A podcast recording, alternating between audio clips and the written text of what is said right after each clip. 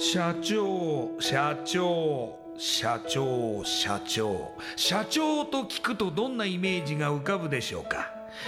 近寄りがたい偉い人それとも百戦錬磨？本当にそうでしょうか？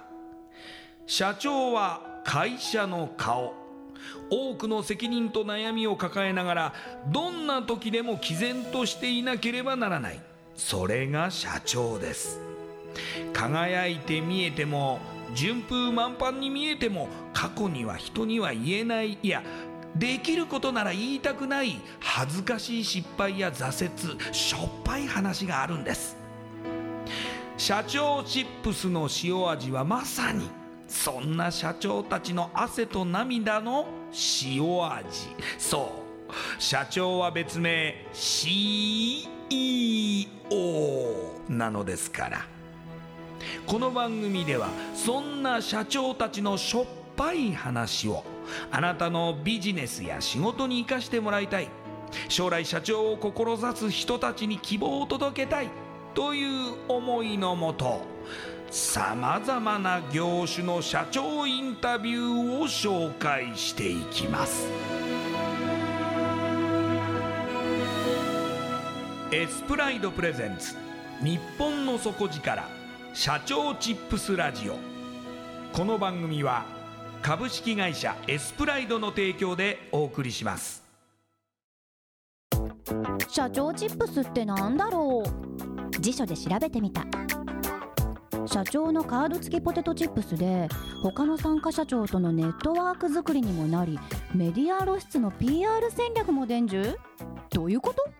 日本の底力社長チップスエスプライドプレゼンツ。日本の底力。社長チップスラジオ。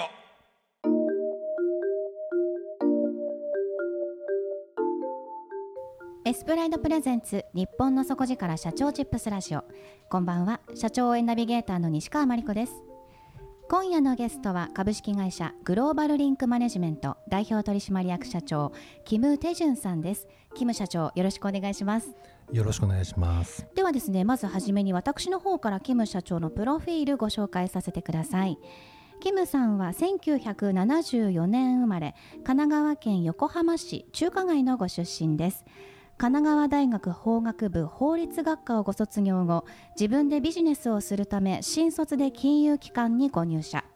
その後ご実家の飲食店経営を立て直し大手不動産企業に転職してトップセールスマンまで上り詰めます。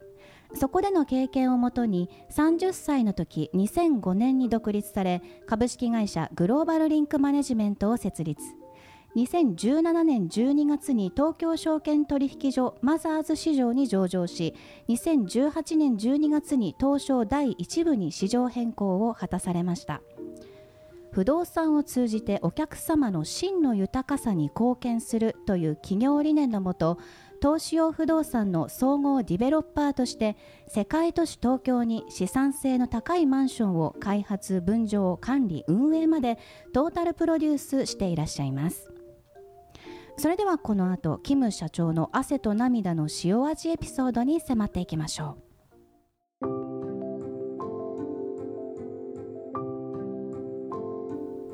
キム社長まずですね、まあえー、法学部ご出身ということですからやはりその、まあ、法律の関係の、まあ、将来を目指していらっしゃったということなんですかね。はい。あのー、法学部法律学科あ当初はですね、はい。えー、将来弁護士になりたいというふうな考えもございまして、はい。えー、法学部に進みました、はい、それはまあ幼い頃から弁護士になろうかなという感じはあったんでしょうかね。はい。あのー、私の父がですね、はい。えー、将来えー、子どもたちにですね医者か弁護士かあ経営者かこの3つ、はい、しか選択肢はないからどれか選べと 言われまして兄が医者と言ったので、えー、えー、じゃあ私は弁護士と言ってですね、はい、えー、選びました。もう超エリートですね、もうエリートの道しか許さないぞというか。はい、あのー、そしてですねそのエリートの道しか許さないぞと言われたんですが、えー、誰もそれを達成することできずですね 3つ目の経営者というところにですね、スライドして、えー、おります。はい。そのでもまあ、えー、ご卒業した後は新卒で入られたのはでも金融機関だったんですね。はい、あの実は大学時代にですね、えー、大学の恩師にですね、まあ、司法試験そのまま受けるために、えー、勉強を続けるかどうかといった相談をしたときにですね、たくさんの弁護士をの方をですねと取引して使えるですね経営者になりなさいと、君はその方が向いてると。いうようなアドバイスも受け、えー、新卒の時にですねそれは一からですねその不動産あ金融学べるような金融機関に入って修行しようという思いで、えー、と就職しました。その金融機関には何年ぐらいいらっしゃったんですか？えー、1年ぐらいでですね、ええ。えー、勤めてですね、ええ。そこから家業の方ですね、はい、えー、の方に移りですね。実家の方で行っていた飲食不動産、うん、含めたですね、えー、ビジネスの方に、まあ、立て直しに入るという流れですね。その後、まあその大手不動産企業に転職となるわけなんですが何かここでまあ考えが変わったりとか、きっかけがあったんですか？あそこでですね、まあ、実家がの飲食とかですねあの不動産の管理とかですね、えーと、ビジネスを広げてたんですが、まあ、そちらの方で、えー、私が入って29ぐらいの時ですかねあの非常にその順調には行ってたんですが、まあ、父親が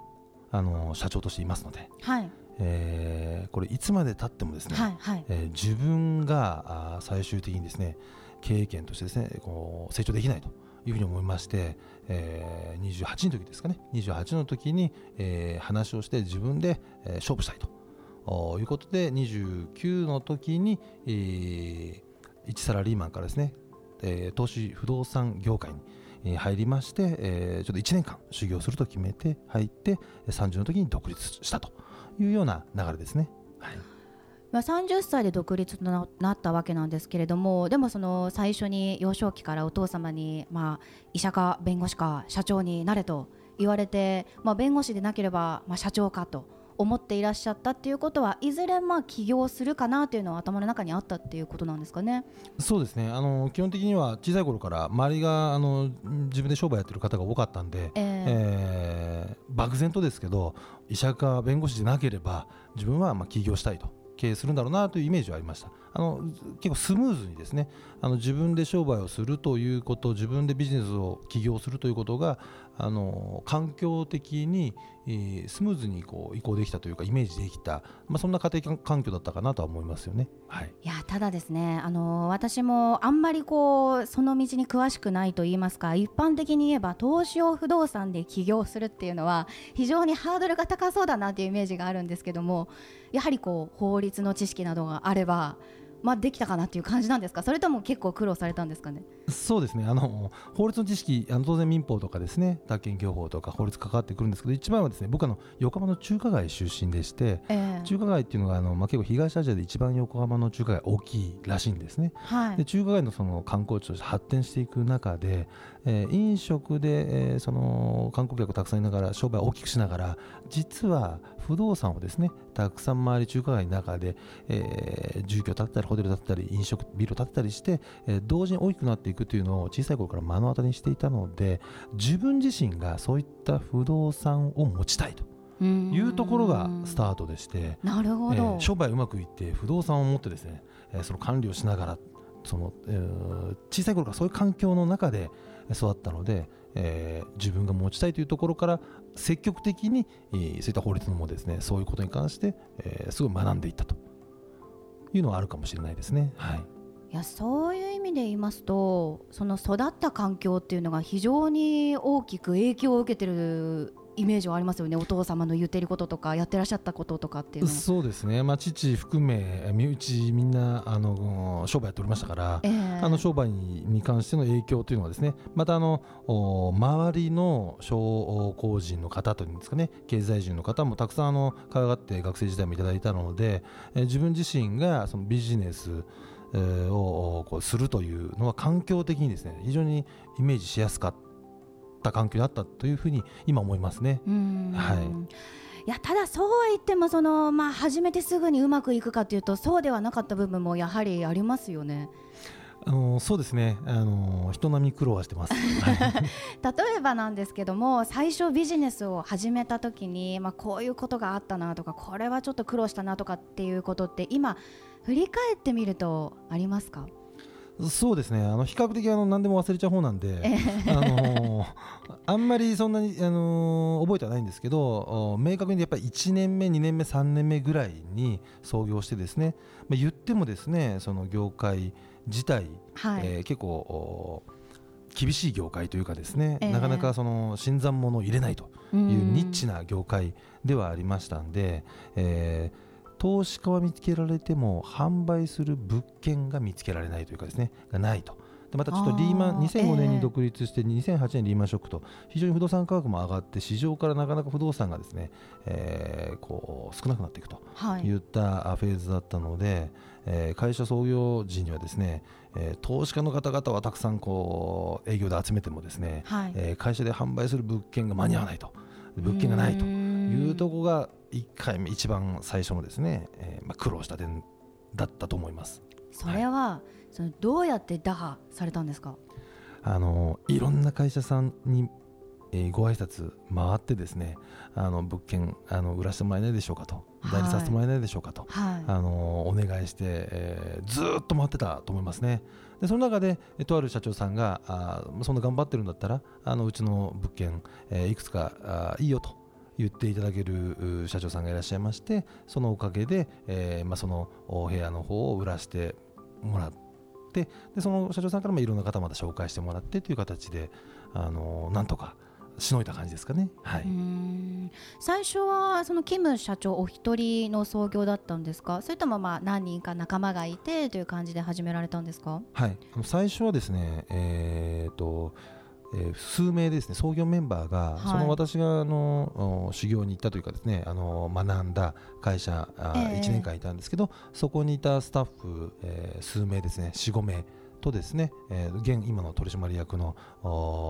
メンバーなんですけどスタートしました。最初4名から5名ぐらいだと思います。はい当時はですからそのまあ物件売らせてくださいっていう意味で社長もバンバン営業されてたということですね。そうですね。あのないものを売るわけにはいかないんですけど、一応投資家の方々はですね仕組みで理解してもらってほしいと言ってもらって、あとは今度、えー、売れる物件を探しに行くという両方の営業をやってましたね。はい。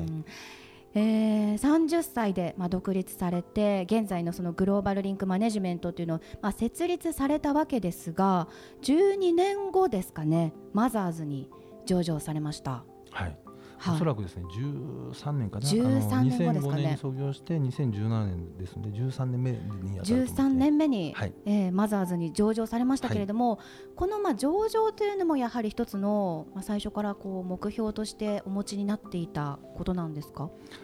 そうですね、あのー、まあ、実はですねあのこの会社を起業する時からですね上場というのは実はイメージしてですね、はい、えー、そもそもその自分自身が、えーと、投資用の不動産不動産を持ちたいというのと、えー、そして上場したいということでその選んだその会社も上場を目指している会社に1年間ですね、えー、学ばせてもらったという経緯があるんですね。でちょうど2008年にリーマンショックでですね、えー、えーと上場、まあ、できた同業の会社さんもですね、まあ、その後崩れたりですねなかなかその、はい、えー、と不動産のえー、業界がですね上場するのは難しいというような流れがあったのですが、それが落ち着いて2013年あたりぐらいからですかね、あ景気も回復しながらですね、ちょっと我々のこのビジネスもこの見直されて、あこれはいけるぞというふうに思ってですね、あのチャレンジしたという流れですので、えー、創業当初からそのイメージは持って創業した流れでしたね。はいあの創業の頃からその不動産を扱っていらっしゃると思うんですけれども現在もその、まあえー、事業内容としてはほとんど変わらない状況で、まあ、あの運営されてはいるんですか？はい。あの基本的にですね東証の不動産としてこの14年間ですね東京の我々まあ産地下っていうんですけど駅から近い都心から近い地価が高いという産地下エリアに単身者世帯用の住居レジデンスマンションを作り続けてですね、はい、それを投資家に販売してきました。ただこれからですねあのそれだけではなく、えー、我々が今までその培ってきた仕入れ力企画力また投資家の方々の信用力えー、またあのオペレーション力管理力、えー、総合的にですね新たな、えー、チャレンジをすることによってですね、えー、これから先はですね投資不動産業界の日本のですね、まあ、東京のに軸足を置いたナンバーワンの、えー、企業デベロッパーメーカー投資不動産、えー、企業を目指したいなというふうに思っております。はいあのまあ、素人ながらわからないながらも伺うんですけどもその東京ってやはりこうもう飽和状態のような印象も受けるんですけれどもこれから例えばその投資用に不動産を持ったとしても価値って上がっていくんですか？あの基本的にですねポイントはあのその2つありまして1つはその価値が継続してあるのかと上がっていくのかと下がるのかというところに関してはあ大きいのは人口の動態、えー、人がどれだけこういるとこなのかまた流入してくるとこなのか商業地も、えー、オフィスも住居もそうなんですけどそこが一番重要になってくるんですね、はい、まあ、それに関して言えば日本でいうと、まあ、東極一極集中なので下がりづらいでしょうと。まあ、総人口は減りますけど、えー、密集度でいうとやっぱり企業、学校さまざまなものが東京にやっぱ一極集中してこれからもさらに一極集中するような流れで、まあ、国がですね国策で、えー、都市開発進めてい、える中で、えー、援護してますんで、えーまあ、東京の資産価値は崩れづらいでしょうということが言えると思いますね。はいまたそのあの開発分譲管理運営ということは非常にこう、まあ、多岐にわたってその不動産を取り巻くものも、まあ、ご支援されていると。いうところもありますしさらにはそれもなんか加速していくようなイメージもあるんですかね？はいあのー、我々これからですね今までそのレジデンス中心にやってきたんですがあこれから先はですね、えっと、その技術を使ってですねあ宿泊施設、まあ、ホテルですとか長期滞在できるですね、えー、事業またあの商業ビルまたオフィスビル等ですね。さまざまな我々のコアなビジネス事業にですね派生する、えー、東京の投資用に、えー、不動産商品のですね、えー、商品のラインナップをどんどん増やしていきたいなと思っております。非常に投資家の方々はですね国内、えー、個人投資家からですねまたあの法人の投資家ファンドやリートまたの海外投資家にも非常に今注目いただいておりましてたくさんのお問い合わせいただいているので、えー、その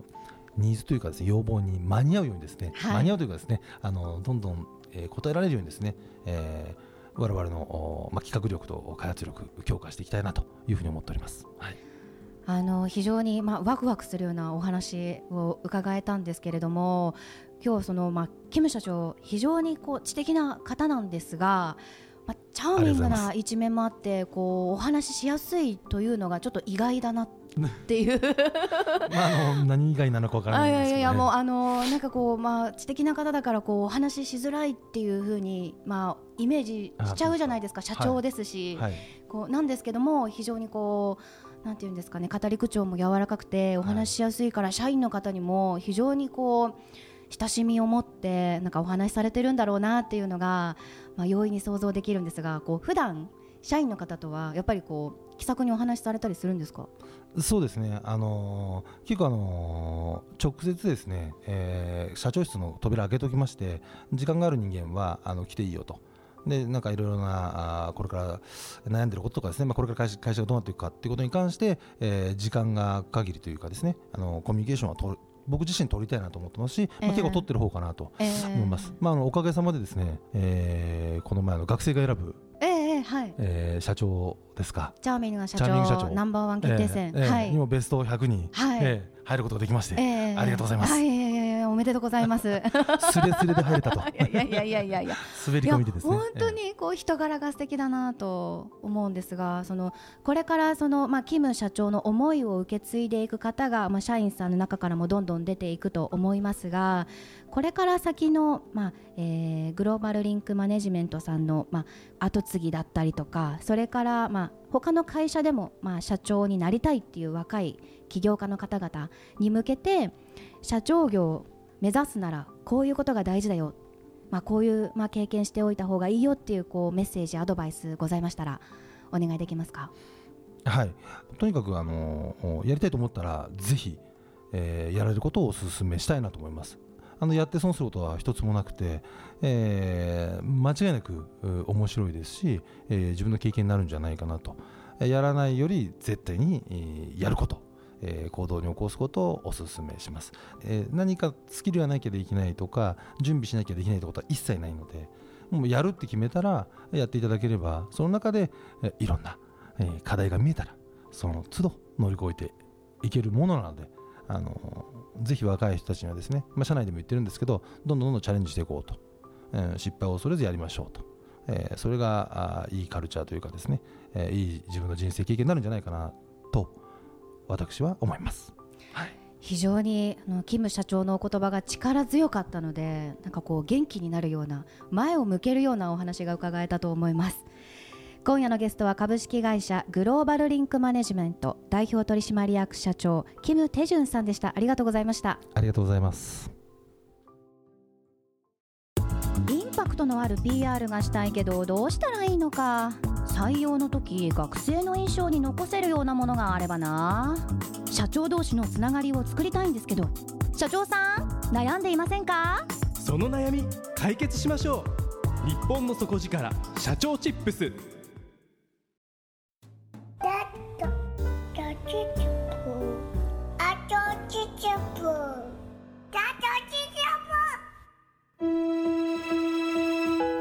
エスプライドプレゼンツ日本の底力社長チップスラジオ